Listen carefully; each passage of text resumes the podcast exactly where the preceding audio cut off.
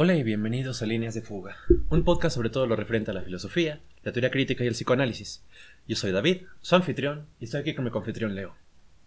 Hoy, señoras y señores, les traemos eh, el primer texto, creo yo, que, que tratamos nosotros, que fue publicado y escrito en el siglo XX, XXI, perdón, en el siglo XXI. Eh, estamos hablando nada menos que de uno de los ensayos más bellos de Giorgio Agamben, eh, publicado en uno de sus libros que se llama Desnudez.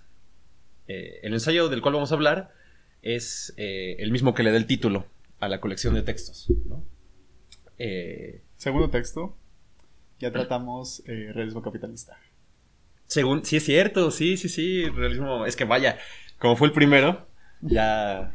No, claro, y aparte, eh, si te das cuenta, Fisher, a pesar de que era mucho más joven que, que Agamben, el estar muerto te da, te da una aura diferente, ¿no? Como que te hace estar más alejado de, de nosotros.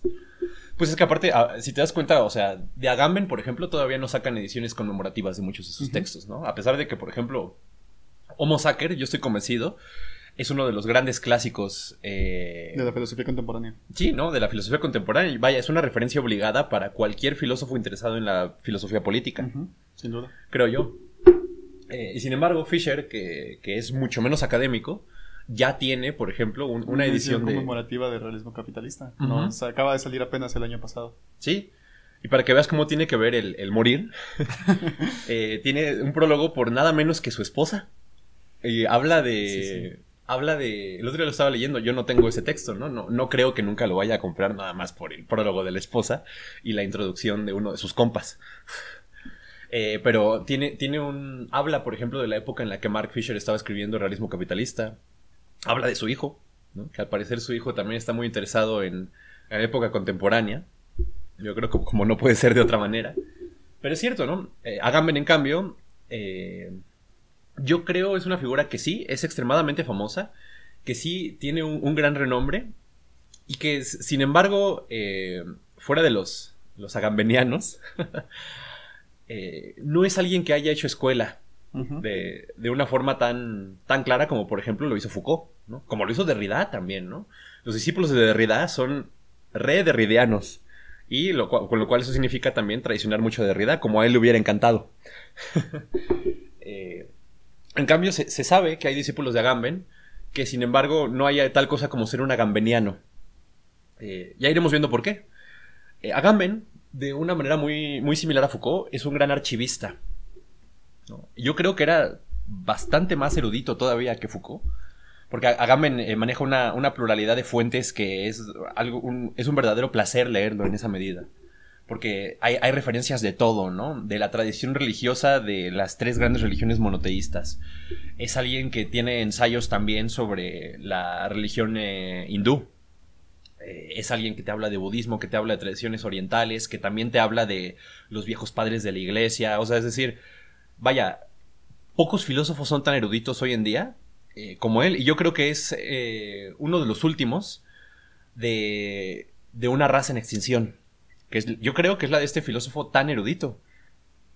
Cosa curiosa. El trabajo archivístico más extenso de Foucault no se encuentra en sus libros, Sí, sino en sus seminarios. en sus seminarios. Sí, es- estoy de acuerdo. Pero vaya, incluso, o sea, Foucault era un gran archivista, pero yo creo que Foucault era más enfocado. Agamben eh, tiene esta gran virtud que él es bastante más ecléctico con la selección de sus fuentes. Foucault, por ejemplo, eh, sí sabía hacer una selección muy puntual, que sí venía de habérselo leído todo sobre un tema. O sea, yo creo que no había nadie vivo en la Francia de su época que se hubiera leído tantos manuales sobre la confesión en la época medieval. Pero también, eh, vaya, yo creo que, por ejemplo, no tenía tal multiplicidad de intereses como si los tiene un Giorgio Agamben, ¿no? Por ejemplo, eh, es famoso, eh, en el caso de Foucault, como casi nunca hay una referencia a Heidegger en Foucault. Él dice en unas entrevistas de que dice, es que hay algunas influencias que son tan grandes que no pueden ser citadas. Dice. Cosa... Es que fue algo que él particularmente quiso eh, separarse de. Eh, en Francia se estudiaban las tres Hs. Sí, a... Hegel, los Husserl y Heidegger. Sí, y, y también era alguien que al cual no le gustaba citar muchas cosas. También, ¿no? Lo criticaban de que en sus textos más posteriores no citaba a Marx mucho, a pesar de que se refería a él. También él decía, no, los verdaderos marxistas se van a dar cuenta. Yo creo que en realidad a Foucault le gustaba molestar a la gente. Pero también era de que, en realidad, de, yo sí creo, por ejemplo, de que, si bien, vaya, era una persona brillante, eh, Foucault no convocaba a las fuentes con la misma autoridad con la que lo hace un, un, Agamben. Eh, también creo porque era un pensador más original. Y esa es la otra idea, ¿no? La idea de la escuela. Foucault sí era un pensador que acuñó muchísimos más conceptos, por ejemplo, que Agamben. Agamben sí tiene el concepto, por ejemplo, de Homo sacer, que es suyo. Sí tiene eh, un concepto que, habla, por ejemplo, del estado de excepción, que recupera de Carl Schmitt. También que es, eh, vaya, paradigmático de la discusión de la teoría política contemporánea. Y, sin embargo, no se podría decir que hubiera un pensamiento característicamente agambeniano. En cambio, sí hay una forma muy Foucaultiana de leer los textos, sí hay una forma muy Foucaultiana de hablar de las fuentes, de redactar, sobre todo textos eh, históricos. Eh, pero también, por ejemplo, eso hace que Agamben pueda eh, hablar de temas precisamente como la desnudez. ¿Tú te imaginas un libro de Foucault sobre la desnudez? Sí. No, no, es, lo, no es lo bastante político para él, claro, ¿no? Es decir, a Foucault le interesaba mucho la idea de, no sé, hablaba de una historia política de la verdad, hablaba de la locura, hablaba de la sexualidad, hablaba de las formas discursivas en las que se articula el conocimiento, problema muy nietzscheano, por ejemplo. Pero, por ejemplo, eh, Agamben, por ejemplo, tiene un ensayo en el que hace un elogio a la profanación. Tiene un ensayo en el que, un ensayo bellísimo, en el que habla de la aventura como forma del viaje. Y vaya, eh, son textos con un cariz político, al menos en primera instancia, eh, mucho menos evidente. Temas que yo creo a un Foucault le hubieran parecido menores, pero que por eso Agamben es tan rico de leer, ¿sabes? Agamben yo, yo siento que es uno de esos filósofos que tú te puedes llevar a la playa a, leer así enfrente en, un camastro con, con la brisa del mar dándote de frente. Cosa que, por ejemplo, o sea, hay cosas que yo haría, ¿no? Como leer diferencia y repetición o ser y tiempo en una playa, pero no se la recomendaría a nadie porque yo creo que no, la mayoría de la gente no es así. y está bien eso, ¿no? Eh, pero en cambio, Agamben es de los pocos textos filosóficos porque son ensayos bastante breves, es un lenguaje muy poético, tiene unas influencias literarias eh, y un estilo eh, que es, la verdad, es, delicioso. Agamben te nutre el pensamiento porque aparte es alguien que piensa de una forma muy bella tiene grandes frases. Es, decir, por ejemplo, yo a veces pienso, ¿no? En, en, los títulos de Agamben, hablan mucho de algo de él, ¿no? Porque es alguien que estetiza mucho el pensamiento. Esto, sus críticos, es algo que por lo cual también se van, ¿no? Por ejemplo, eh, uno de sus textos más famosos, uno de los eh, de Homo Sacer, se llama Lo que resta de Auschwitz. Sí. Bueno, tiene unas descripciones bellísimas, vaya, con un lenguaje extremadamente poético de Auschwitz, de algo que fue una atrocidad vean eh, qué tipo de pensadores Agamben, ¿no? Vaya, porque él cree que eso tiene un efecto, claramente, ¿no? Es un pensador que también pone en entredicho el estilo. Pero bueno, eh, podemos quizá irnos introduciendo. Esta va a ser una serie de únicamente dos episodios, es un ensayo muy breve de unas 50 páginas en mi edición de, de Adrián Hidalgo, que por cierto, yo creo que son de las ediciones más bonitas de libros de filosofía que yo tengo. Estas que edita Adrián Hidalgo, es una lástima que nos lleguen muy pocas de estas a México. Sí llegan, a veces, eh, pero muy poco a menudo.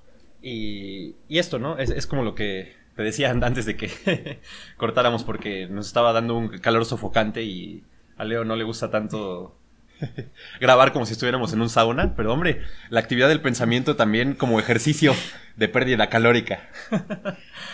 Eh, les decía, ¿no? De las ediciones de Adrián Hidalgo, que sí son ediciones eh, sumamente cuidadas y que aparte son muy bellas. Es decir, hay varios textitos muy bonitos que vienen de esta editorial que ojalá se distribuyeran mejor a través de toda Latinoamérica. Yo sé que en Argentina y España se encuentran más fácil, pero son los que tienen casi toda la obra de Agamben. Hay textos puntuales que tiene Trota, textos que tienen otras editoriales chiquitos. Pretextos tiene, creo que todos los que tiene pretextos los tiene también Adrián Hidalgo, porque pretextos tiene algunos de Homo Sacer. Tiene el, Homo Sacer original, pero también lo tiene Adrián Hidalgo, tiene lo que resta de Auschwitz, tiene tiene un texto creo que es en el que habla sobre la confesión en, otra época, creo. Pero vaya, Eh, es un filósofo con un pensamiento muy, muy particular, ¿no? Y bueno, ese texto, como bien dice el título, habla de la desnudez, nada más y nada menos, ¿no? Eh, y comienza hablando eh, de una performance que tuvo lugar en la nueva Galería Nacional de Berlín. Dice Agamben lo siguiente. 100 mujeres desnudas, que en verdad llevaban colans transparentes, estaban de pie inmóviles e indiferentes, expuestas a la mirada de los visitantes, que, tras haber esperado en una larga fila, entraban en grupos al vasto salón en la planta baja del museo.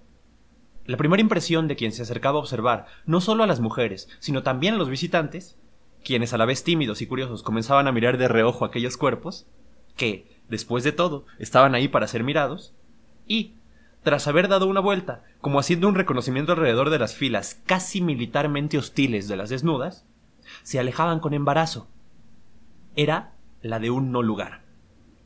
Algo que habría podido, y tal vez debido, suceder, no había tenido lugar. A ver. Eh, ¿Por qué dice Agamben, no? Eh, algo que debía haber tenido lugar no tuvo lugar en esa performance en la nueva Galería Nacional de Berlín. Esta performance tuvo lugar en 2005, por si alguien les interesa. Eh, bueno, si ustedes lo, buscan, buscan el documento en PDF, lo encuentran fácil eh, en internet, pueden ver, por ejemplo, eh, cómo este ensayo se ve acompañado de un montón de fotografías, de desnudos, que de hecho son los desnudos a los que hace referencia el propio Agamben en este ensayo. Vaya, eh, si ustedes ven esta fotografía, precisamente se van a, ver con un montón eh, de mujeres, pero que precisamente están, por así decirlo, eh, privadas de cualquier gesticulación, de cualquier connotación erótica, por ejemplo. Simplemente, en efecto, están en fila, están puestas de una forma casi eh, obsesivamente ordenada, pues. Dice Agamben de que es muy curioso porque precisamente todos tenían la sensación de que algo que quizá debió ocurrir o que estaba destinado a ocurrir ahí, simplemente no tuvo lugar. Él dijo, ¿por qué? ¿No? Eh, parece ser que aquí lo que ocurrió fue que no se dio la desnudez propiamente dicha. Pero ¿cómo? Puede no darse una desnudez si hay personas que no tienen ropa. Que básicamente, o, por así decirlo, lo único que tienen es un colán transparente, ¿no? Pero que eso, para alguien que ve, eh, es como no traer absolutamente nada. Miren lo que dice Agamben y vean por a qué me refiero con su estilo tan bello, ¿no? Dice, parecían todos en espera, como una representación del último día. Pero, mirándolo bien, también aquí los roles se habían invertido. Las jóvenes en Colans eran los ángeles, implacables y severos, que la tradición iconográfica siempre representa cubiertos de largos vestidos, mientras que los visitantes, vacilantes y envueltos en abrigos como estaban en aquel final del invierno berlinés, personificaban a los resucitados, en espera del juicio, que hasta la más santurrona tradición teológica autoriza a representar en toda su desnudez. Las que no habían tenido lugar eran, pues, la tortura y la partus. Era, más bien, la simple desnudez. Precisamente en aquel espacio amplio y bien iluminado, donde había expuestos cien cuerpos femeninos de diferentes edades, razas y contexturas, que la mirada podía examinar a su gusto y en detalle, Precisamente ahí parecía no haber huella alguna de desnudez. El evento que no se había producido, o, admitiendo que tal fuera la intención del artista, había tenido lugar en su no acontecer, ponía en cuestión, de forma inequívoca, la desnudez del cuerpo humano. Bueno, eh, todo el resto del ensayo, de alguna forma, es una argumentación de por qué él cree que se pudo dar esto y por qué a él le parece interesante, además. Eh, él comienza hablando de que, a ver, ¿Cuál es nuestra primera referencia cultural hacia la desnudez? Es, sin duda, eh, el relato bíblico de Adán y Eva en el Génesis. Es decir, eh, esta primera instancia en la cual se sabe que Adán y Eva estaban desnudos, pero una vez eh, tomaron del fruto del conocimiento, se dieron cuenta de que su cuerpo estaba desnudo y sintieron vergüenza.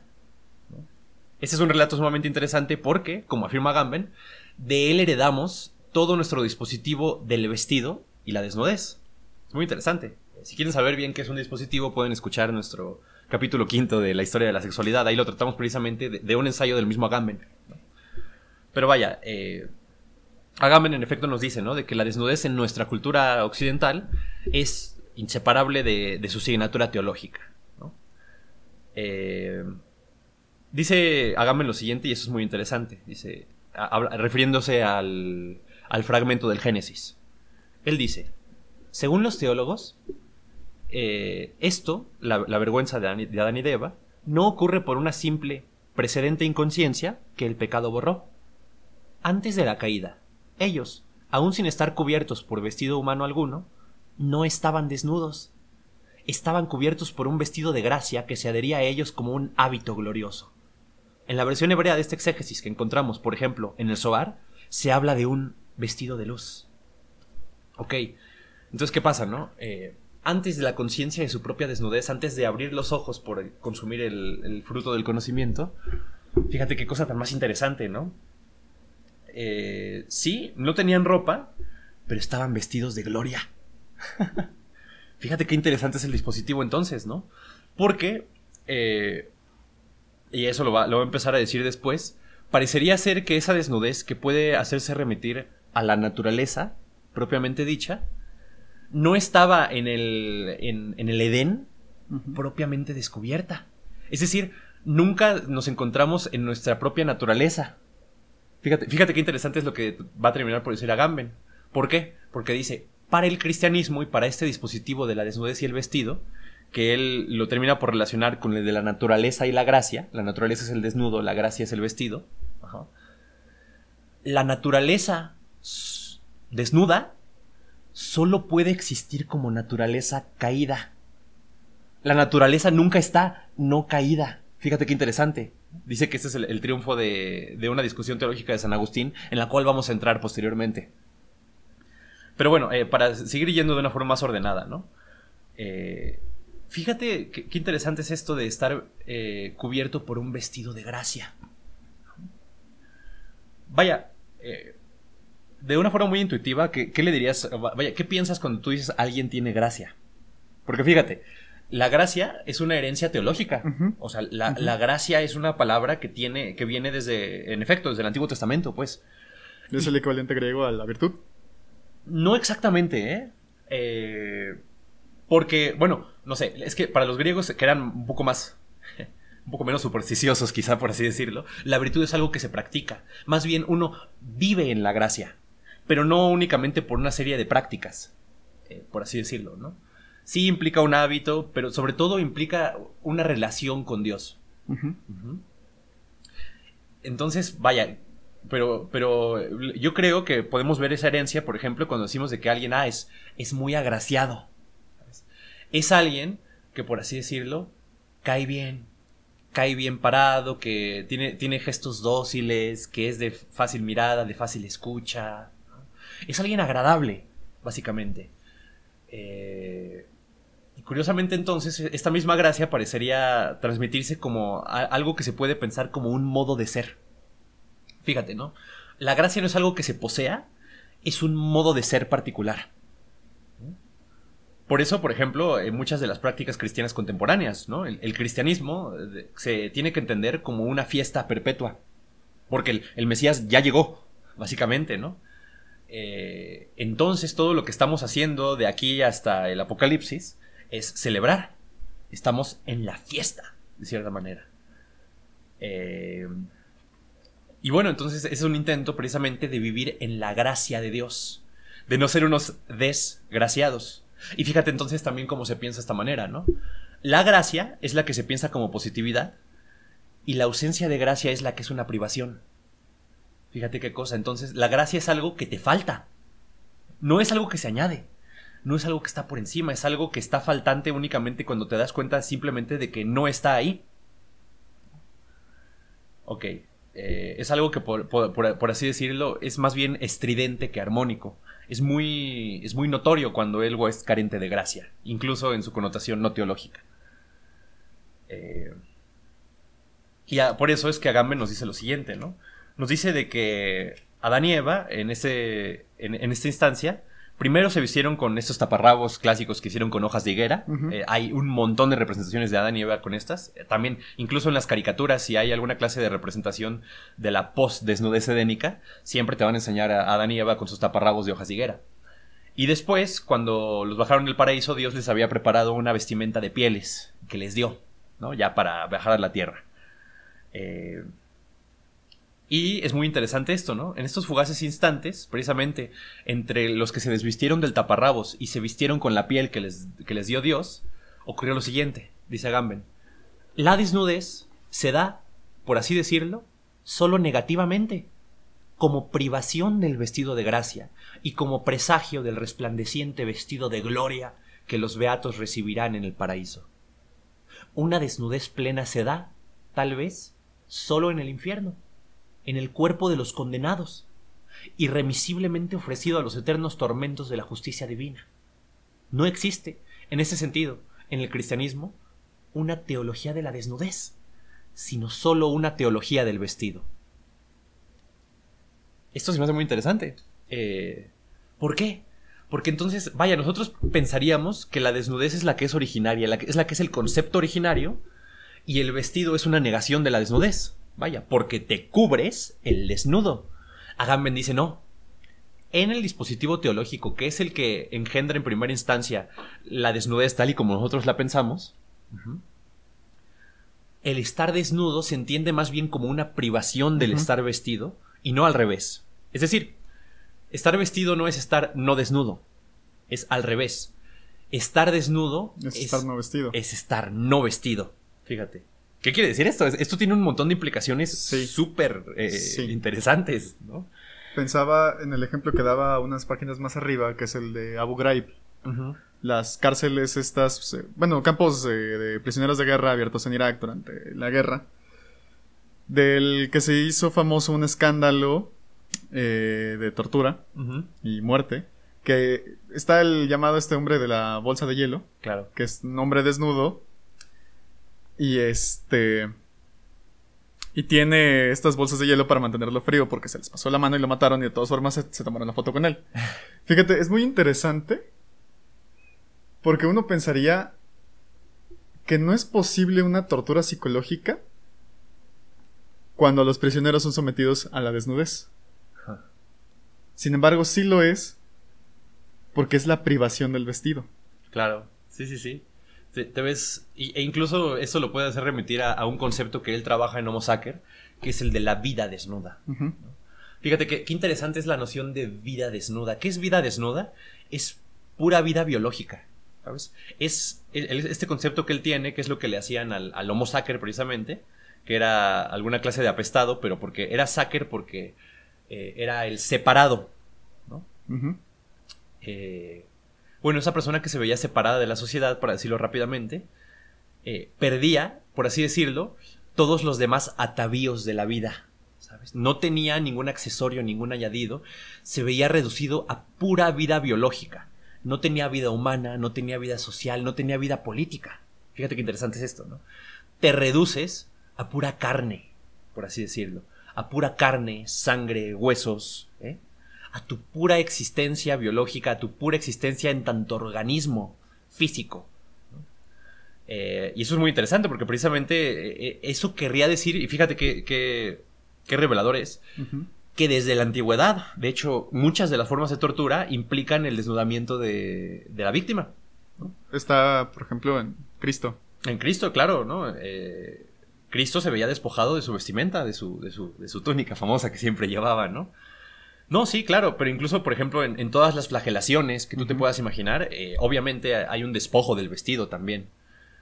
Eh, y es muy interesante porque después eh, vamos a seguir hablando un poco de esto, yo creo. Pero, pero vaya, lo que empieza a sugerir a Gamben, y ah, yo creo que es una lectura muy fina a este respecto, porque básicamente lo que hace es empezar a tirar ese, a ver, por muy eh, desprejuiciados que nos querramos poner hoy en día, y de hecho eh, más adelante va a hablar de una colonia nudista, que de hecho es, muy interesante lo que él mismo dice, eh, no podemos pensar en a la desnudez como su pura naturaleza, porque nunca nos hemos relacionado con la desnudez de esta manera, lo hemos heredado, este dispositivo, incluso de forma inconsciente. Es muy difícil deshacerse de él. Bien, ¿no? entonces, precisamente, es muy interesante lo que empieza a decir aquí, ¿no? En la Sagrada Escritura, precisamente, la desnudez está ligada a ese acto espiritual que se define como la apertura de los ojos. La desnudez es algo de lo que nos percatamos, mientras que la ausencia de vestidos pasa inadvertida.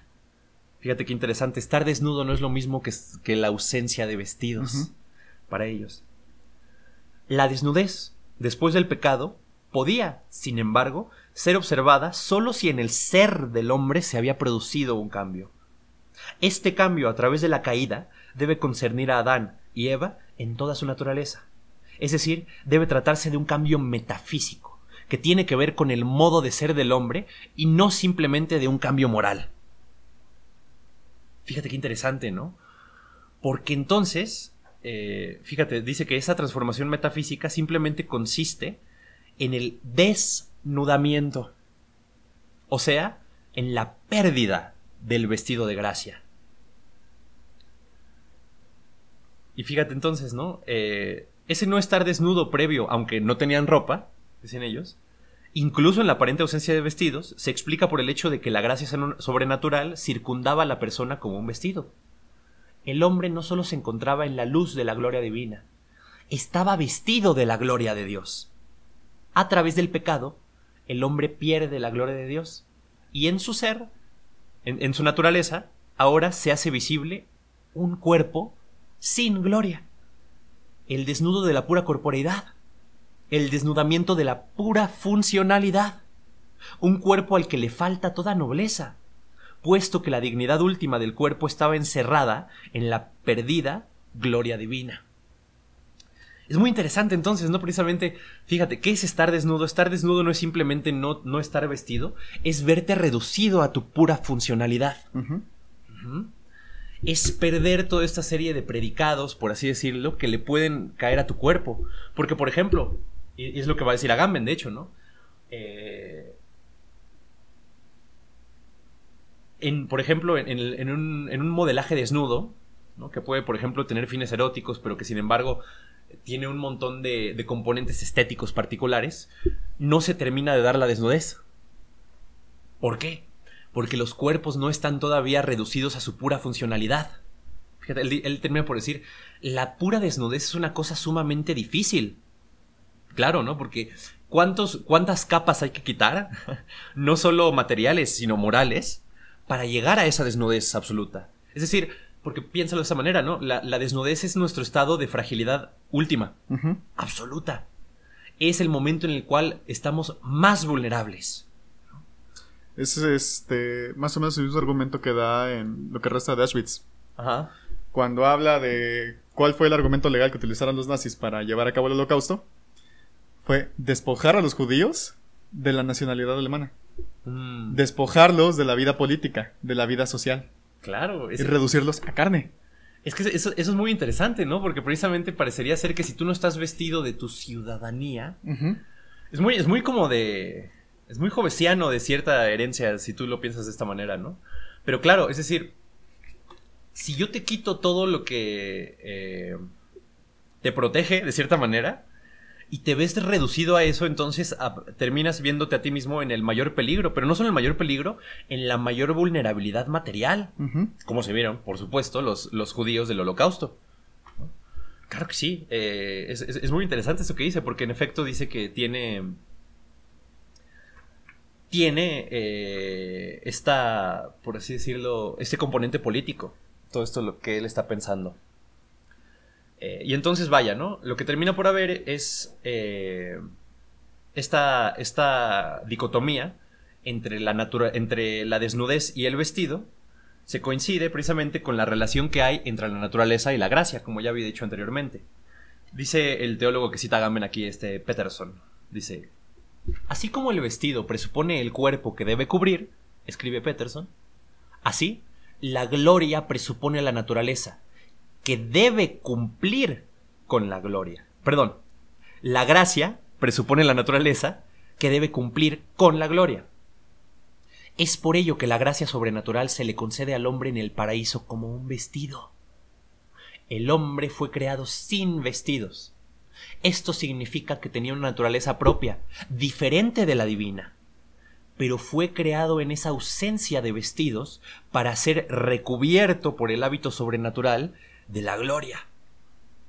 el problema de la desnudez es, pues, el problema de, la naturaleza humana en relación con la gracia. Nos dice Agamben. Fíjate, es- esto, esto es un argumento que él trata en, otro ensayo, eh, que no sé si está en, este mismo de, de desnudez, no estoy completamente seguro, pero que se llama Creación y Salvación. Según yo sí está, según yo es el primero de, de, de ese, sí, es el primero de desnudez. En Creación y Salvación, él habla precisamente de que eh, la noción teológica dice que no hay una creación ex, nihil- ex nihilo propiamente dicha, sino es más que con el fin de redimir esa creación. Fíjate qué cosa, ¿no? Las cosas no deben de ser, sino que su ser debe ser redimido. Es una herencia casi casi un poco gnóstica, si tú te das cuenta, ¿no? Porque, por ejemplo, es, es claro, si tú te puedes, eh, recuerdas a Plotino, por ejemplo, en Plotino decía, el mal es la materia. Esa materia debe de ser redimida al hacer ese primero informe. Después de hacer ese informe, tienes que ver las formas dentro de esa materia. Y cada vez tienes que ir, por ejemplo, ir- irte purificando a través de toda la procesión plotiniana, vaya, eh, por decirlo de cierta manera, para llegar a eso uno, absolutamente inmaterial. Eh, porque entonces la materia informe es algo así como el mal radical. Es pura, es, es- es por así decirlo, es casi casi es pura alteridad, por así decirlo. Fí- Fíjate qué interesante, ¿no? Eh, Es la idea del karma. ¿Cómo? Es la idea. A ver, el karma es, es este ciclo donde siempre estás eh, Reencarnando. reencarnando. Sí. eh, pero reencarnas en el sufrimiento. Sí. La única forma de escapar del karma es más o menos llevando esta vida un tanto más ascética. Sí, claro. una vez que te logras desprender del deseo, eh, según las creencias orientales, ya no reencarnas Y escapas al karma. te- y te haces uno con el todo. Sí, sí, sí. Ya, ya, ya. Es decir, es, es- esta idea, tanto en el budismo como en el hinduismo, de escapar al ciclo de las reencarnaciones. Eh, sí, sí, sí, entiendo por qué lo dices. Sí, bueno, es que yo creo que el cristianismo, por su herencia, igual del judaísmo, tiene muchos elementos eh, orientales. ¿no? Vaya. No solo de la religión persa, que son los que son más obvios. Por ejemplo, uno de los ejemplos más clásicos es el, el, el- el mito del arca de Noé, vaya, del diluvio. El, el mito del diluvio es un plagio de otra, de otra tradición eh, religiosa más antigua. El dios que no tiene forma, que no tiene rostro, también es una herencia persa. Sí, Freud también decía que eh, los primeros monoteístas eran los de una vieja religión eh, egipcia, dice. Y, y su hipótesis es que por eso Moisés era egipcio y entonces fue el que les enseñó el, el monoteísmo a los judíos, ¿no? Imagínate qué cosa decir que, que Moisés era egipcio. Ah, ese es muy interesante. Ese es otro texto que sería muy interesante leer algún día, el, el Moisés, y la, religión monoteísta. Pero sí, ¿no? Eh, y bueno, aquí es cuando empieza a introducir eh, la discusión de Agustín en la ciudad de Dios. Que es una cosa interesantísima, así como, no, como hay pocas realmente. Eh, vaya, Agamben dice que de él, en realidad, es de quien heredamos toda nuestra concepción de la desnudez tal y como eh, nos llega, con toda su signatura teológica. Sobre todo porque él fue el teólogo que triunfó. Si ustedes es- saben un poco de la historia del, del cristianismo, el cristianismo propiamente como una iglesia eh, no se dio sino hasta bastantes siglos después de, después de Cristo, vaya, ¿no? Hasta el concilio de Nicea. Siglo V. Eh, antes era, era, era una cosa fan- fascinante, o sea, una de las... Yo, yo creo que algo al- de lo que a mí me hubiera gustado, a lo que a mí me hubiera gustado asistir, es a esas disputas teológicas tan interesantes que debían de darse entre los, entre los cristianos primitivos, ¿no? Porque tú ves las cosas que discutía Agustín con toda la gente. Eh, vaya, porque aparte era, sí era una discusión por ver cuál era la doctrina religiosa que se iba a imponer y cuál era la que se iba a, a esclerosar. Entonces era una época como de, por así decirlo, de crisis, en su sentido etimológico literalmente, porque era una criba. Era una criba de las creencias en relación al cristianismo para hacer posible algo, algo como un catecismo, ¿no? Algo como un cuerpo de creencias que una comunidad va a creer de una forma unificada. Agustín es de los grandes triunfadores, porque el gran triunfador del concilio de Nicea, yo sí creo, es la filosofía de San Agustín. Sin duda. Eh, hay, hay pero hay muchísimos que no, ¿no? Por ejemplo, Eh, hoy en día, uno de los padres de la iglesia, Tertuliano, era bien loco Tertuliano. hay unas historias así de. Él se castró, de hecho. Eh, era, era uno de los grandes padres de la iglesia que, sin embargo, hoy en día no se reivindica tanto por algunas de sus doctrinas. Pero vaya. Agamben nos dice lo siguiente en la parte 6 de este ensayo. Dice, que la gracia sea algo así como un vestido, significa que ésta, como todo vestido, ha sido agregada y que puede ser quitada. Pero también significa que, precisamente por eso, su adición ha constituido en el origen la corporeidad humana como desnuda, y su sustracción siempre vuelve a exhibirla como tal. Y, puesto que la gracia, en las palabras del apóstol, nos fue dada en Cristo antes de los siglos eternos, puesto que ésta, como Agustín, Agustín no se cansa de repetir, fue dada cuando aún no existían aquellos a los que sería dada, la naturaleza humana está constituida ya siempre como desnuda, es ya siempre como corporeidad desnuda. Que la gracia es un vestido y la naturaleza una especie de desnudez, lo hace brullado con fuerza, con fuerza Peterson, al citar el proverbio alemán según el cual la ropa hace a la gente. El hábito es el monje. El, hábito es el monje, claro, ¿no? Eh, pero vaya, ¿no? Fíjate entonces que, Agustín simplemente, fíjate que dice entonces de que la, la, tesis de Agustín es muy fuerte. Porque dice entonces que ya la naturaleza ya es de por sí no solo susceptible, sino tendiente al pecado. El pecado no es algo que simplemente no se cometa. Ah, bueno, no peco. No, no, no. Es algo que se tiene que evitar. Por eso, hay en el, cristianismo siempre es esta relación muy ambigua, por ejemplo, con la tentación. En Agustín, vaya, si ustedes leen las confesiones, es la historia de las tentaciones contra eh, la, resistencia que le, que le, ofrece un alma, básicamente. Pero eso, eso, es muy importante porque parece ser que, esa, que resistir a las tentaciones, no simplemente no pecar, sino resistir esa tentación, negarse a esa tentación, decirte no a ti mismo, negarte todas esas tendencias pecaminosas, es lo que termina por ser virtuoso. Fíjate cómo no es, no, es lo mismo, si lo piensas de esta manera, ¿no? Entonces ya desde esta concepción de, del, vestido eh, eh, como equivalente a la gracia, fíjate cómo quiere decir entonces que la gracia de alguna forma es algo que termina por alejarnos de las tendencias ya de por sí llamadas malas de nuestra naturaleza. Eso es lo que obviamente dice Agamben. Eh, tenemos que superar para pensar la desnudez en sus propios términos. Pero eso ya lo veremos cuando lleguemos a ello, ¿no? Y fíjate, y fíjate entonces así, ¿no? Lo que dice Agustín eh, al final de, este, de este periodo, perdón, lo que nos dice Agamben, ¿no? Fíjate. Esto significa que el pecado no ha introducido el mal en el mundo, sino que simplemente lo ha revelado. Este ha consistido de manera esencial, al menos en cuanto a sus efectos, en quitar un vestido. La desnudez, la corporeidad desnuda, es el irreductible residuo gnóstico que insinúa en la creación una imperfección constitutiva. ¿Y qué se trata? En todo caso, de cubrir. Y, sin embargo, la corrupción de la naturaleza, que ahora ha salido a la luz, no preexistía al pecado, sino que ha sido producida por él. Fíjate qué interesante, porque parecería ser que es una contradicción eso último, ¿no?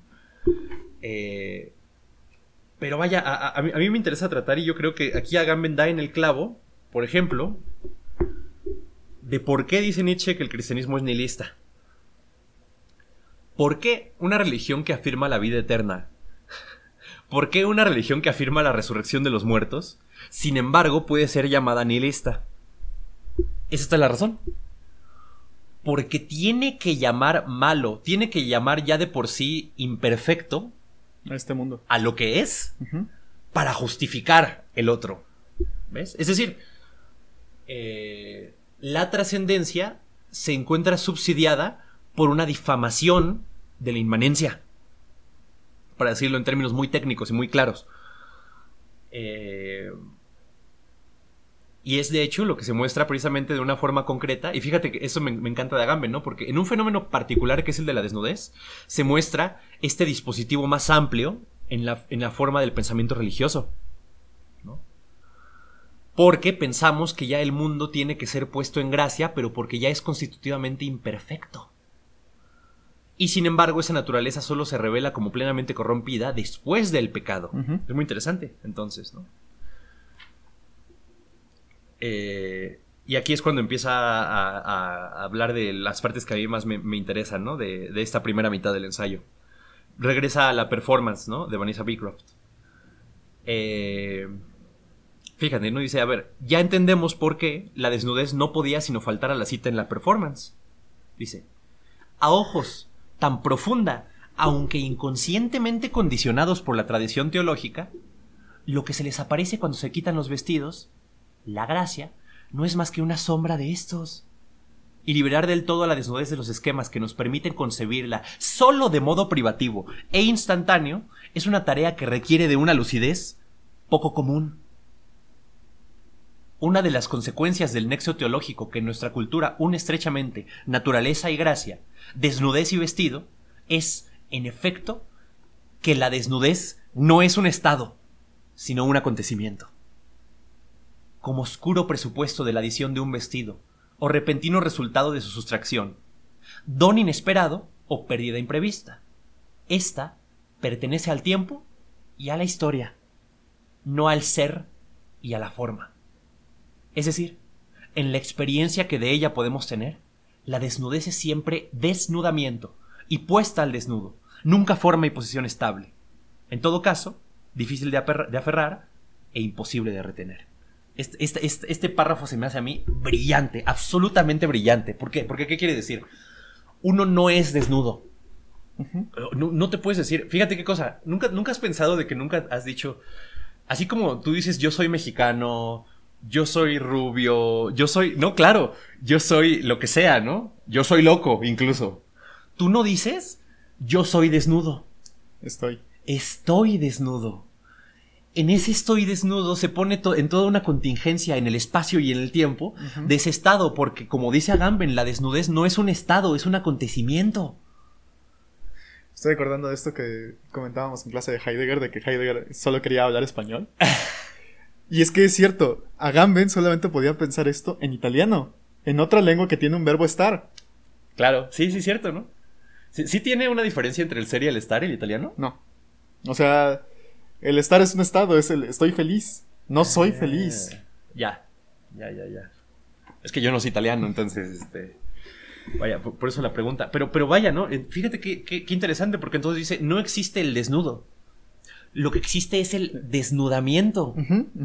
Fíjate qué cosa, entonces... Esto es lo que se me, se me empieza a hacer brillante cuando ya... Porque todo lo anterior yo creo es pura...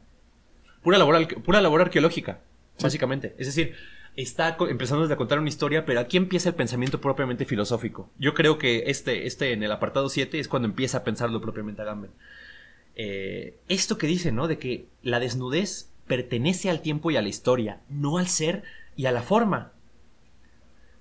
Fíjate entonces, ¿no? Lo- entonces la desnudez solo es en devenir. Solo hay desnudamiento, solo hay una puesta al desnudo. Pero entonces las cosas de por sí no pueden ser desnudas, solo pueden ser desnudas en relación a un proceso, a un Exacto. proceso que les adviene, ya sea de forma pasiva o de activa. Me desnudan, me desnudo.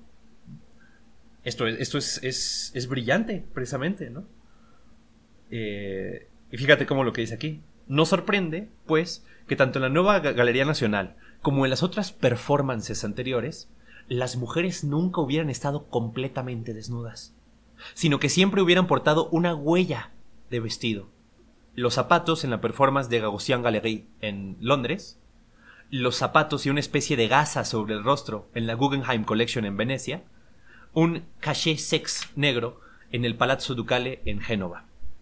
De esto todas hay, fotos en el ensayo, son interesantísimas si las pueden ver. Y fíjate lo que dice aquí. eh, Esto es, esto es una cosa que después de hablar de San Agustín, del pecado original y decir, pero ¿qué es esto? Agamben se va a empezar a dar golpes en el pecho, nos está hablando de religión. No, no, no. Nos dice el striptease. Es decir, la imposibilidad de desnudez es, en tal sentido, el paradigma de nuestra relación con ella acontecimiento que no alcanza nunca su forma cumplida. Forma que no se deja asir integralmente en su acaecer. La desnudez es, al pie de la letra, infinita. Jamás termina de acontecer. En cuanto su naturaleza es esencialmente defectiva. En cuanto no es sino el acontecimiento del faltar de la gracia. La desnudez nunca puede saciar la mirada a la que se ofrece, y que continúa buscándola con avidez, incluso cuando la más pequeña porción de vestimenta ha sido removida, cuando todas las partes ocultas se han exhibido con desfachatez. esto es brillante. Es la razón por la que el espectáculo en los cabarets. Claro, no, no, o sea, sí, claro, sí, Sí, sí. el espectáculo es ver a la mujer desnudarse, no la mujer desnuda. Eso. Eso, ¿por qué si tú vas a un club de striptease, en, vulgar, al chichero? no, claro. ¿Por qué si tú vas al chichero, la mujer cuando tú llegas no está completamente desnuda? La mujer que de hecho se va quitando la ropa propiamente. Porque el desnudamiento es un acontecimiento, no un estado. Tú lo que quieres no es llegar y ver a la mujer desnuda ya, quieres verla desnudarse. Si vas al chichero. Eh, pero fíjate entonces qué curioso, porque entonces es esto, fíjate qué, interesante es esto, ¿no? Porque el striptease, eh, lo que nos termina por mostrar, como bien dice Agamben, eh, es en efecto esta, esta, esta imposibilidad de consumar la desnudez. Fíjate qué interesante, porque claro, en tanto la desnudez es de una naturaleza esencialmente defectiva, nunca te puedes desnudar completamente más que a menos de que desaparezcas más que dejaras de ser del todo. Por eso, dice él precisamente, de que todas estas eh, performances tienen un resto. El resto no es simplemente que permanezca una prenda, sino que esa prenda que permanece implica la imposibilidad de terminar la desnudez. Es algo así como el gesto, es algo así como la marca. Esto es muy derridiano. Eh, es, es, esa pequeña marca que muestra lo que no puede terminarse de concluir. Eh, y vaya, ¿no? Y por eso dice que nunca puedes, nunca termina de saciar la mirada a la que se ofrece. Claro, y entonces esto es algo que primero va a molestar mucho a los obsesivos, porque nunca acabas de desnudar a alguien, ni nunca acabas de desnudarte a ti mismo. Y fíjate esto, eh, yo, quisiera que nos detuviéramos un momento en esto, porque vaya, esto a mí se me hace brillante, brillante, brillante. Ya, ya me cansé de decirlo, pero es que no, es, es, es genial, pero piénsalo incluso ahora en términos de relaciones interpersonales. Ya no del cuerpo de una persona, porque el cuerpo solo es la instancia más concreta de esto, si tú quieres. Pero piénsalo en esto. Esta idea de que nunca terminas de conocer a alguien, por ejemplo, es lo mismo. Es exactamente lo mismo. Claro, pero es que porque, a ver, tú vas quitando capas y capas y capas, pero no acabas. Porque a, qué se supone que llegarías? Porque precisamente el terminar de conocer a sí mismo, si tú, si tú piensas que conocer es desocultar, o sea, llegar a la verdad de alguien, claro, entonces precisamente tú puedes, eh, eh, puedes terminar, por ejemplo, no sé, con amar a alguien con mil años de matrimonio y no acabas. Porque la naturaleza del conocimiento también es esencialmente defectiva. Y entonces podemos regresar aquí e hilar, eh, por ejemplo, empezar a, a, hilar fino, por, por así decirlo, y ver por qué precisamente la desnudez está en conexión al árbol del conocimiento. Porque el conocimiento es alguna clase de desnudamiento. Es brillante. vaya, e, esta es la delicia de leer a Gamben, señoras y señores, ¿no? Eh, y luego lo que dice es una cosa para decir, ay, bueno, pero es que esto, o sea, sí, bueno, el señor Agamben se divierte mucho en subvertir el dispositivo teológico, ¿no? Pero pues, no, ¿qué tal si tú tienes una conciencia naturalista? Bueno, Agamben les responde lo siguiente. Y no es casual que, cuando a principios del siglo XX se difundieron en Alemania y luego en el resto de Europa movimientos que predicaban el nudismo como nuevo ideal social, reconciliado con la naturaleza del hombre, Ello fue posible solo oponiendo a la desnudez obscena de la pornografía y de la prostitución la desnudez como Lichtlit, es decir, como vestido de luz. Es decir, evocando inconscientemente la antigua concepción teológica de la desnudez inocente como vestido de gracia. lo que mostraban los naturistas no era una desnudez, sino un vestido. No era naturaleza, sino gracia. Fíjate qué interesante. Entonces, las nociones nudistas no son. no dan un salto hacia adelante, no se deshacen de un viejo prejuicio, regresan al desnudo edénico. El nudismo es el correlato del dispositivo teológico. Claro, es que, es que, es, es que por esto ese ensayo es brillante, porque un, un, un, tema que podría parecer aparentemente menor, es decir, ¿a quién le importa el nudismo? Nos regresa al dispositivo teológico en términos más amplios de la naturaleza y la gracia, y de por qué creemos tantas personas que estamos viviendo en pecado, y de por qué todas las personas que quieren ser aparentemente muy ateos no logran salir del dispositivo, porque siguen creyendo regresar a esa naturaleza inocente de la cosa edénica, pero sigues dentro del dispositivo muy Foucaultiano, vaya. Sí, sí, tanto sí, si tú, eh, tanto en tus formas de resistencia, tanto estos nudistas alemanes, se que tenían, obviamente, para que no les dijeran que eran una bola de perversos, y eso es lo más insidioso del dispositivo, que te impide y te cierra los caminos para su propia resistencia, o hace que sus resistencias sean simplemente de una forma que pueda ser cooptada. Y lo que termina por hacer es, no, es que a ver, para que tú no te veas definido como un perverso, como esta gente, no sé, como, eh, como, como la película de Pasolini, como la de Saló. Si tú no quieres, si, si, si no querían que vieran esos alemanes como los, si algunos han visto Saló, como estas personas que van a repetir las 120 jornadas de Sodoma con un montón de cuerpos jóvenes y van a hacer un montón de perversidades, tú tienes que defender y separar tu desnudez de la desnudez obscena. Pero entonces sigues afirmando en ese movimiento la obscenidad, que es el verdadero dispositivo detrás de la desnudez. Porque entonces, si tú te sigues queriendo separar de la pornografía, de, la prostitución, y decir, no, yo estoy hablando de la desnudez como un vestido de luz. Pues claro, simplemente estás del otro lado del dispositivo. Lo afirmas todavía más porque dices, nosotros regresamos a la naturaleza edénica, pre-pecaminosa. La cual como Agamben ve con ojos extremadamente finos, sigue siendo una forma de relacionarse con el pecado. Eso, me encanta. Y aquí Agamben tiene eh, la sentencia con la cual eh, él habla de cuál va a ser entonces su intento de lo que él quiere hacer. Esto es genial, dice. Una investigación que pretenda medirse en serio con el problema de la desnudez debería, por lo tanto, y ante todo, remontarse arqueológicamente más allá de la oposición teológica, desnudez, vestido, naturaleza, gracia, pero no para alcanzar un estado original precedente a la decisión, sino para comprender y neutralizar el dispositivo que la produjo. ¿Cómo se neutraliza un dispositivo? Para eso van ustedes a escuchar la segunda parte, ¿verdad? Porque no vamos a llegar en esta, pero vamos a seguir avanzando un poco, porque vamos a terminar con la parte más propiamente teológica, porque en, casi, en, toda la segunda parte no habla tanto de teología Agamben. Pero bueno, ¿no? Y, aquí esto también, esto es para detenerse, porque es, es, es una cosa totalmente opuesta a cualquier clase de puritanismo. Vaya, si ustedes tienen un, una tía mocha,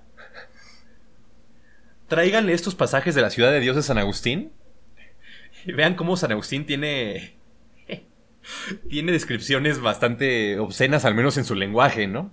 O sea, alguien que le diga, no, no hables de eso, quién sabe qué, ¿no? No, no, no, no, no. San Agustín, o sea, era bien santurroncito, pero era muy inteligente. Vean esto, ¿no? Eh, Agustín se opone a un teólogo de los, de la, del cristianismo primitivo que se llama Pelagio. Para Pelagio, y, fíjate, yo creo que el cristianismo sería una religión muchísimo más libre si hubiera, triunfado la concepción de Pelagio. Ahora se escuchará por qué.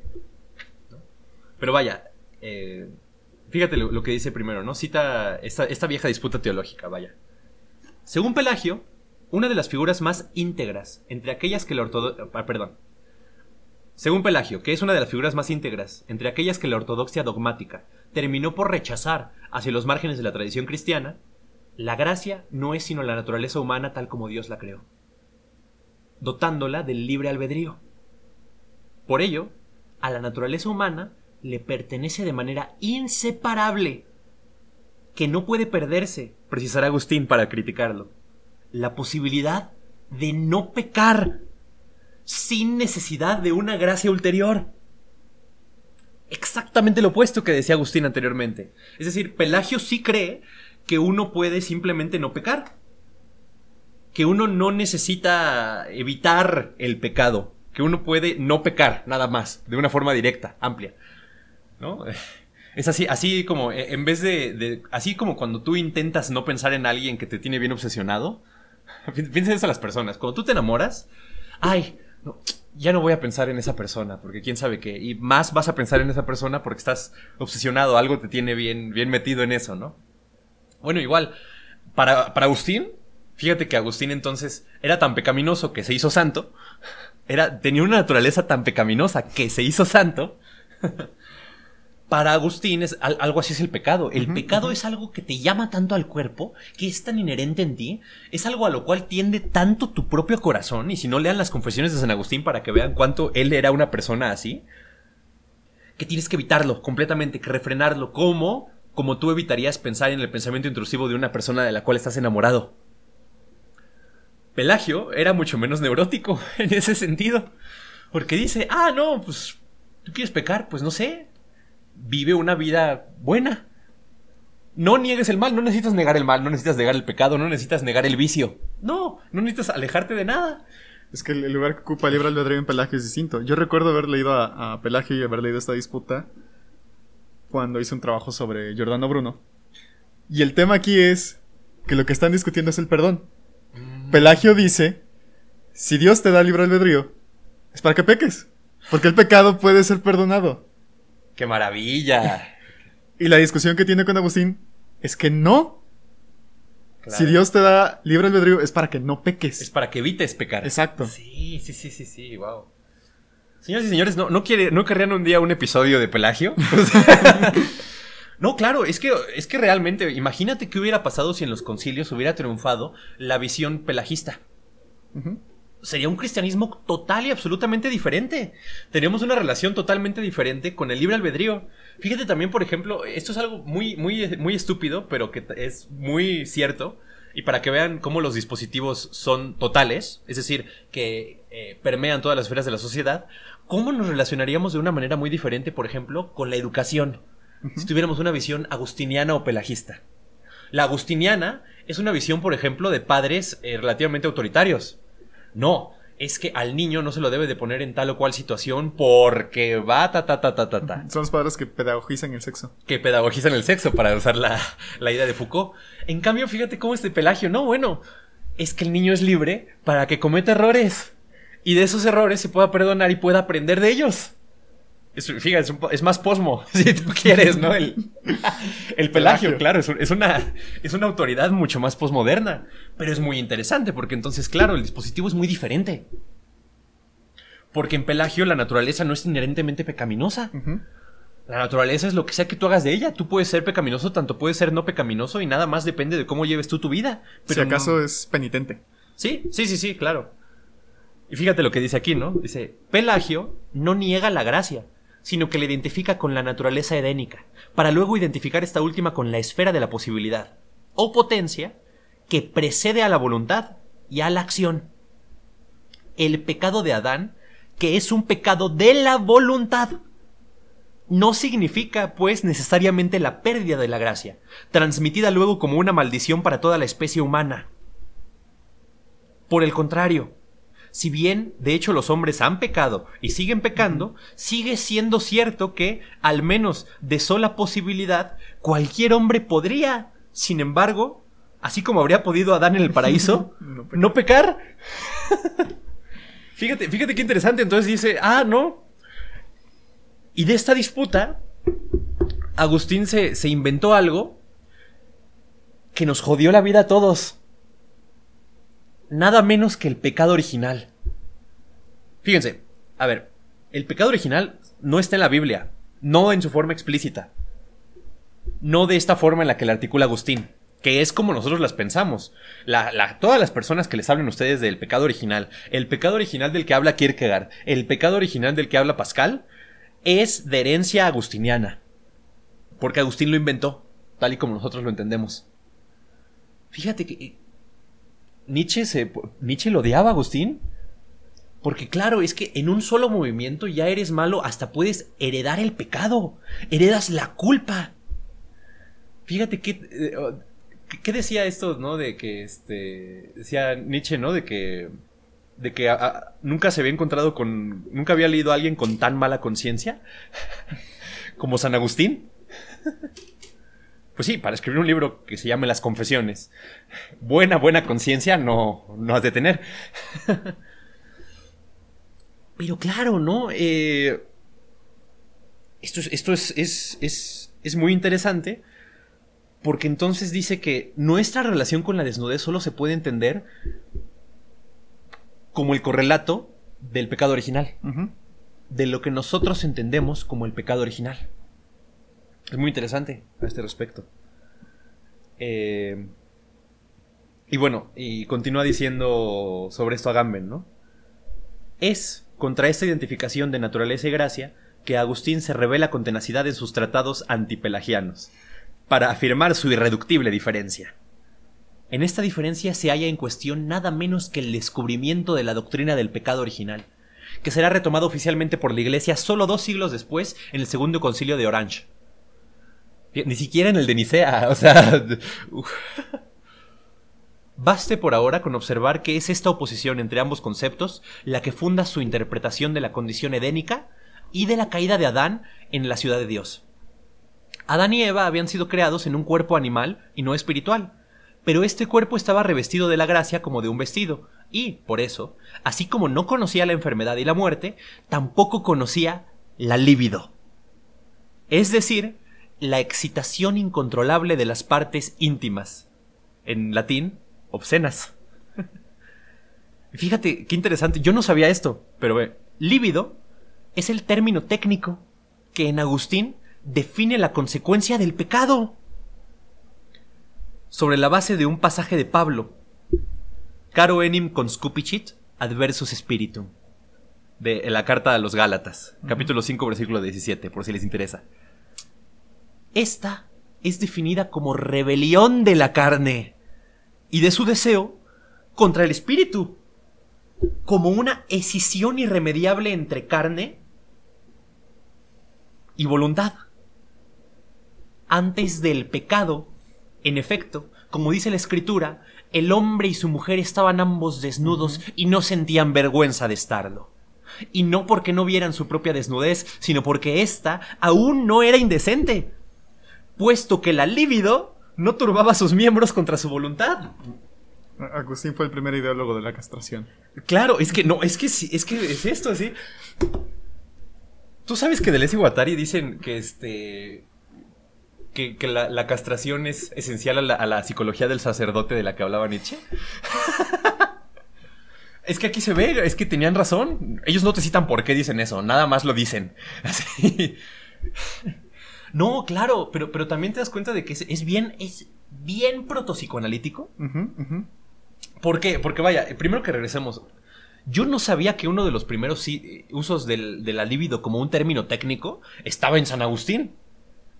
Porque si te das cuenta, eh, líbido era esta cosa que Freud heredó de los psicólogos, de los protopsicólogos. de Brentano y todo de, de, su época, que hablaban como de alguna clase de energía psíquica, más o menos indiferenciada, ¿no? Vaya, la libido era el término que ellos usaban para hablar de energía psíquica. Porque la, la connotación sexual por la herencia teológica de Agustín. Pero es, es genial, porque, ¿sabes? Líbido no es nada más energía sexual. Fíjate qué cosa. Líbido define la consecuencia del pecado. Es el castigo. Ajá. Exacto, el castigo es el deseo. Qué cosa tan terrible, ¿no? O sea, es, es fatal. Esta es definida como rebelión de la carne y de su deseo contra el espíritu. Es de neuro la libido es para neuróticos, o sea, la libido agustiniana es para neuróticos. Porque claro, es la libido experimentada como una alteridad que te habita, sin embargo, ¿no? Es, es, la misma manera en la que el neurótico de repente eh, se relaciona con su propio deseo y no lo reconoce como algo propio, no lo reconoce como algo que asume suyo, sino como algo que se revela dentro de sí mismo eh, se relaciona con, con, su propia carne, que en este caso sería el deseo. Y, es muy interesante. Eso sí, remite el cuerpo al deseo. y la voluntad, que es otra. O sea, es decir, casi, casi, casi, casi, casi. Es, es, es esta. Es, es como el yo luchando contra los, contra los impulsos y las pulsiones de su ello. Es eso, a la letra. Fíjate cómo el, psicoanálisis sí es, como decían Deleuze y Guattari, todavía un problema de la, de la creencia, claro, es una secularización teológica. Qué cosa tan más, tan más fuerte para... Eso, eso que yo estoy diciendo, que no es lo que dice Agamben aquí, es como para hacer un, un libro de eso, así, de cómo el psicoanálisis es, es todavía piadoso, dicen Deleuze y Guattari. Con todo el cariño que le tenemos por otra parte al psicoanálisis, pero es que es verdad, es que eh, en estos pasajes, y lo está citando, o sea, está citando la ciudad de Dios de San Agustín. Curioso siglo, el siglo XIX. Qué cosa, ¿no? O sea, Pasamos de la secularización del- de la iglesia hacia el Estado. Y del dispositivo de la, de la confesión, que pasó de ser del cristianismo, pasó Ah. a ser de la psiquiatría. claro, no, sí, sí, sí, sí. Y por extensión del psicoanálisis. Pues es que es es lo que decía Foucault. De hecho, en Foucault, Foucault en Historia de la Locura tiene una tesis famosa de que dice de que el psicoanálisis consuma lo que la psiquiatría empezó. Como movimiento. A, a- a estos ojos es, es claro ver por qué. Pero entonces fíjate, ¿no? Eh, esa falta de vergüenza era, era porque... ¿Qué pasaba? Vaya, ¿cuál era el estado edénico? Era literalmente la fantasía del sujeto para la psicología cognitivo-conductual. ¿Por qué? Porque es un sujeto completa y absolutamente en control, no solo de sus pensamientos, sino también de sus miembros. Es puro yo. Sin ello. Sin super yo, porque el super yo también todavía no les llegaba. Ese es Diosito, está afuera. El super yo es el que te dice no comas de esa fruta. Pero entonces era puro yo, pura instancia reguladora ellos estaban relacionándose con su cuerpo no como algo que se sublevaba ante ellos, no era una potencia que les fuera ajena, era una potencia completamente dócil a, su- a sus instancias reguladoras. Y fíjate cómo la libido, en tanto consecuencia del pecado, implica la pérdida de control sobre ti mismo. Es decir, el inconsciente. O sea, cuando nos caímos, nos hicimos, Dios nos hizo un inconsciente. Nos escindió entre, un- un- entre la conciencia y el inconsciente. Con razón son comunes los esquizofrénicos que escuchan a Dios. Sí, sí, bueno, claro, ¿no? Pero es decir. eh, Pero claro, pero incluso. Y y hay algo en la esquizofrenia que ya no cree totalmente en todo esto, ¿sabes? Porque no, no cree en la ley simbólica. Es muy interesante. Lacan tiene un. En su seminario 3, que es el seminario de la psicosis, dice que el, psicótico llega. llega eh, de una forma inmediata al, al- a la realización última de la cura psicoanalítica. En- te lo juro, eh, en, en serio. Porque Lacan dice, no, claro, es que, es que, a ver, el psicótico, ¿qué te dice? El gran otro no existe. Pues sí, porque alucina todo, ¿no? Igual, al final de tu, de tu cura neurótica te das cuenta de que el gran otro no existe. De que todo eso que tú crees que se espera o que tú tienes que hacer o que... ta- Solo to- son fantasmas. Todos estos roles sociales son cosas que están en tu cabeza. Pero dice Lacan, pero es que eso no sirve si no haces todo el camino. es muy hegeliano, claro, ¿no? Sí, sí, sí. Si tú no haces todo el camino de la, de la cura psicoanalítica, porque si llegas a eso en una primera instancia, de todas formas yerras. Porque a pesar de que el otro no exista, sí funciona. Ese es el punto de Lacan. Por eso el- lo del psicótico no funciona en última instancia, ¿no? Porque aunque no exista, sí, sí funciona, sí tiene un, un lugar. Tienes que haber pasado por la negación del gran otro para. No puedes simplemente no, no creer nunca en ese, dice él. Cosa que por otra parte es muy interesante, porque por, por algo los psicóticos no tienen tanta funcionalidad social. Por ejemplo, ¿no? Porque sí se necesita un cierto grado de creencia en la red, en la, en la- ley simbólica para vivir. Pero claro, por ejemplo, es- esa es la diferencia, por ejemplo, entre alguien que tiene alma burocrática y de verdad se estresa por las deadlines de las cosas que le piden de sus, no sé, de sus informes de clases si eres profesor. Y alguien que los hace simplemente para, porque sabe que así le van a pagar. Vaya, ¿no? Ah, pero bueno. Eh, quizá podemos seguir avanzando. Yo, yo podría ah, seguir hablando mucho de esto porque en, ese párrafo te digo es para hacer un libro entero. Y, y, no, bueno, es que todo esto que dice aquí, y esto es una, esta es una cita de, este, de la ciudad de Dios, dice Agustín. Sus ojos estaban abiertos, pero no estaban abiertos para conocer qué les era concedido bajo el vestido de gracia, pues no conocían la rebelión de sus miembros contra la voluntad. Una vez perdida esa gracia, para castigar su desobediencia con una pena correspondiente, surgió en el impulso del cuerpo una nueva impudicia por la cual su desnudez se hizo indecente, volviéndonos conscientes y confundidos. Las partes del cuerpo que pueden exponerse con libertad en la gloria se convierten así en algo que debe ocultarse. De ahí la vergüenza, que obliga a Adán y Eva a cubrirse con cinturones de hojas de higuera, y que a partir de entonces es tan inseparable de la condición humana que, escribe Agustín, incluso en las tenebrosas soledades de la India, aquellos que suelen filosofar desnudos, por lo que son llamados gimnosofistas, cubren sin embargo sus órganos genitales a diferencia de las demás partes del cuerpo. Bueno, eh, qué cosa, ¿no?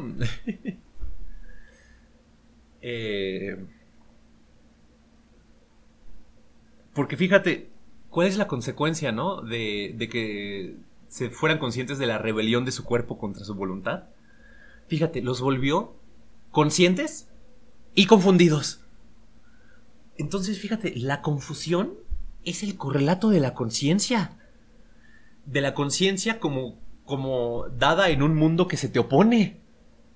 Esto, esto también es una cosa. San Agustín, qué inteligente era. O sea, en unas pocas palabras de repente ya dice eso. Es, es brillante, ¿no? Y fíjate, en ese punto, Agustín expone su sorprendente concepción de la sexualidad edénica, o al menos de lo que habría sido dicha sexualidad si los hombres no hubieran pecado. Si la libido post-lapsaria, ah, que por cierto, lapsus significa caída, para los que les gusta el psicoanálisis, eso tiene unas consecuencias también interesantísimas, ¿no? Pero vaya. Si la libido post-lapsaria se define a través de la imposibilidad de controlar los genitales, el estado de gracia que precedió al pecado consistiría entonces en el perfecto control de la voluntad sobre las partes sexuales.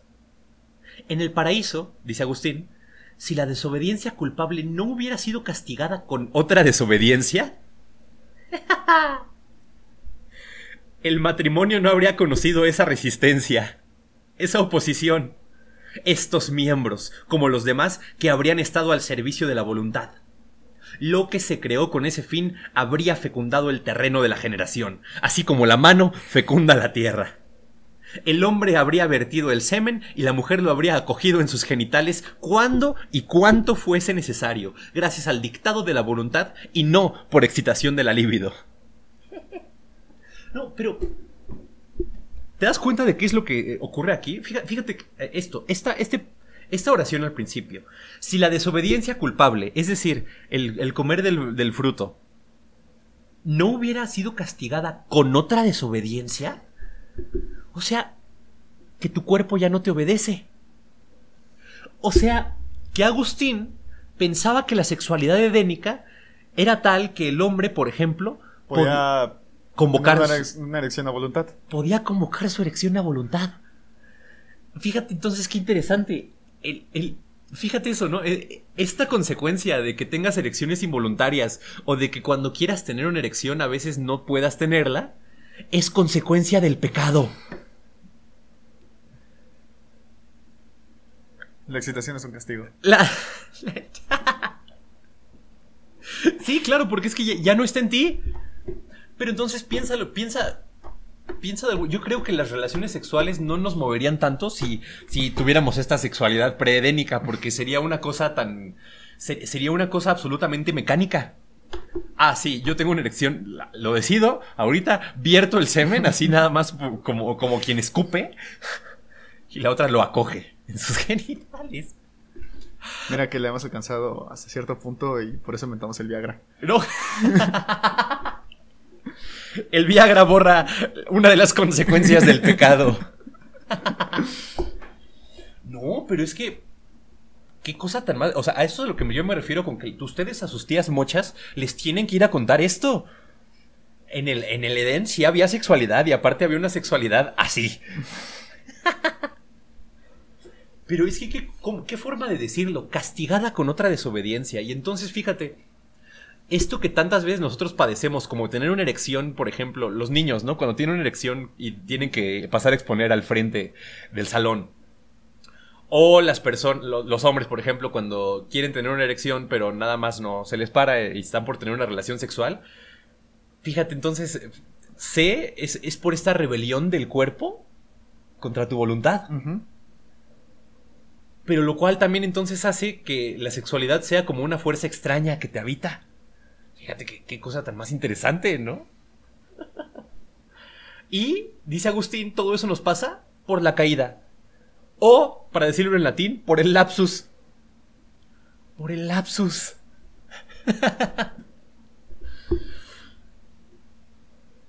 sí tiene unas consecuencias terribles como psicoanalista.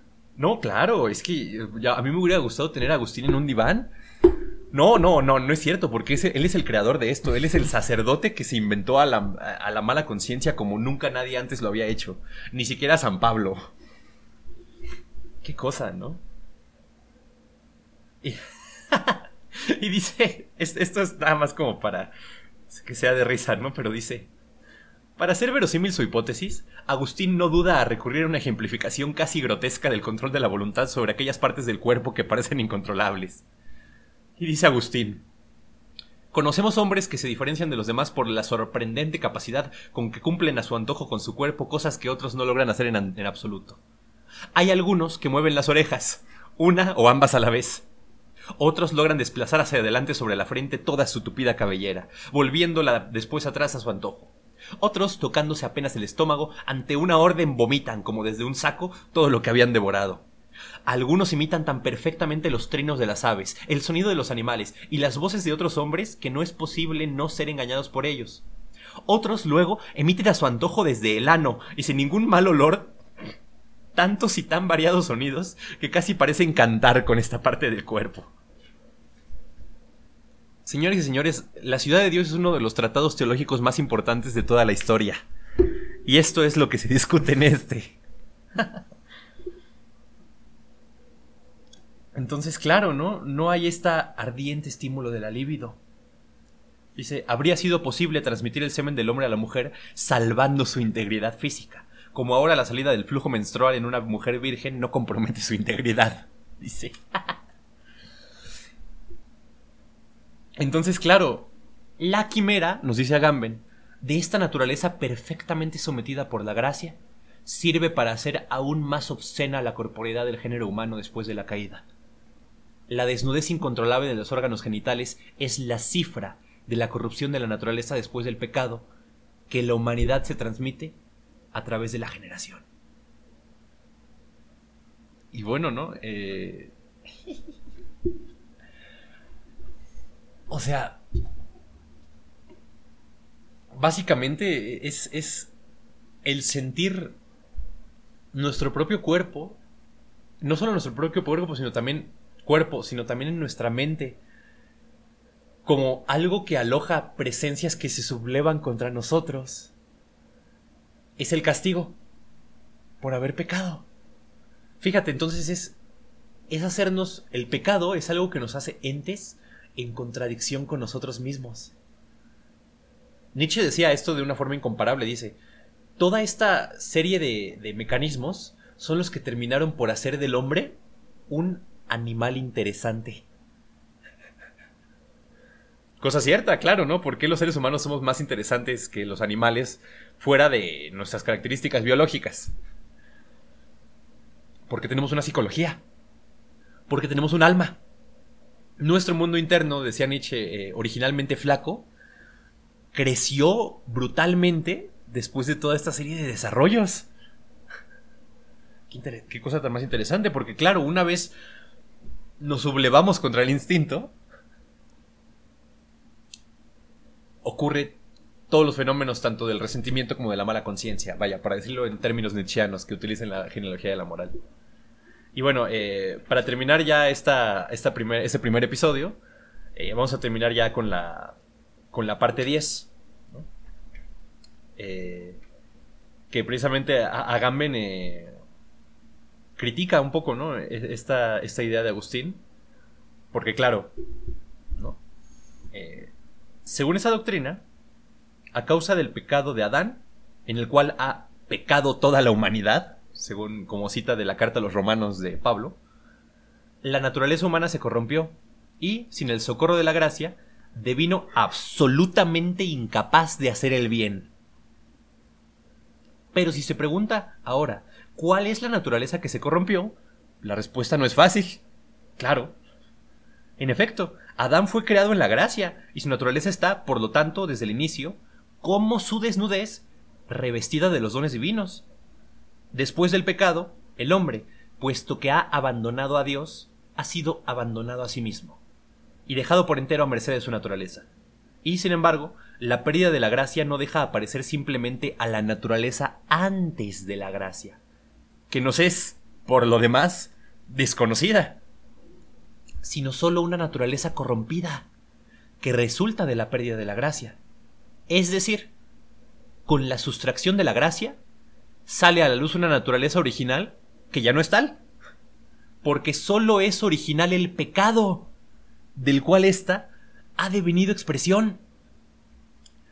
Fíjate qué interesante. Entonces, bajo la visión agustiniana no existe la naturaleza original, existe el pecado original. Porque toda la naturaleza ya es, por definición, no original, ya es desviada, ya es perdida de la gracia. Es decir, ya, ya es el fruto de una privación, como él dice. De nuevo, el dispositivo teológico aquí está eh, en pleno vuelo. Eh, y vaya, ¿no? Entonces, fíjate qué interesante. La naturaleza ahora es definida por la no naturaleza. Es decir, la gracia que ha perdido. De la misma manera como la desnudez es definida por la no desnudez, el vestido, de la cual habías, ha, sido desnudada. Naturaleza y gracia, desnudez y vestido constituyen un singular agregado cuyos elementos son autónomos y separables, y sin embargo, al menos en lo que concierne a la naturaleza, no quedan inmutados después de su separación. Pero eso significa que desnudez y naturaleza son, como tales, imposibles. Existe solo la puesta al desnudo. Existe solo la naturaleza corrompida. Fíjate, eso es muy interesante y, para terminar yo creo que ah, esta es una gran indicación para cualquiera que en su discurso, por ejemplo, eh, utilice la naturaleza como un como un tropo. ¿Por qué? Porque ¿de qué estás hablando, no? ¿Cuál? Es como es como es como irle a preguntar a Rousseau, ¿dónde está esa naturaleza de lo que tú hablas? Claro, Rousseau habla de hace alguna clase como de historicismo hipotético que es muy interesante como método. Pero igual, ¿no? Cualquier, por ejemplo, eh, distinción tajante entre cultura y naturaleza, hoy en día es imposible. Porque no, no, existe esa naturaleza pura. Porque ya pasamos por la cultura, por así decirlo. Si vamos a oponer naturaleza y cultura, solo puede ser de esta forma dialéctica en la cual no podemos entender la cultura más que como algo natural o como algo que tiene eh, en sí inmiscuidos un montón de elementos naturales y viceversa, no podemos entender la naturaleza más que a través del lente de la cultura. Porque ambas se, forman, se fundan sobre esa oposición, igual que la naturaleza y la gracia. Por eso, por ejemplo, eh, cualquier apelación a la naturaleza humana es bien ingenua. ¿Dónde? Enséñame tú un humano fuera de la naturaleza, no hablan. No, pues no, es que no existe eso. Y sin embargo, somos naturaleza. Porque intenta no comer. Porque intenta X o Y cosa, ¿no? Pero vaya, entonces es muy esquivo, ¿no? Parecería ser que, siguiendo aquí una herencia muy Foucaultiana, son más bien lugares del discurso. Es el dispositivo de la naturaleza y el dispositivo de la gracia, básicamente. Que, como él dice, deben ser eh, superados para poder ser puestos entre paréntesis y poder pensar a la, desnudez propiamente dicha. ¿Qué es lo que va a ser al final del ensayo? ¿Y qué es lo que les espera en el siguiente episodio? ¿Algo que tú quieras agregarle? No, nada más. Perfecto, entonces nos vemos a la siguiente para concluir este ensayo de Agamben, que como ustedes pueden ya escuchar, esperamos estén tan emocionados como nosotros. Es brillante y es una forma de pensar sumamente original además. Pero bueno, eh, eso es todo por mi parte y nos veremos hasta entonces.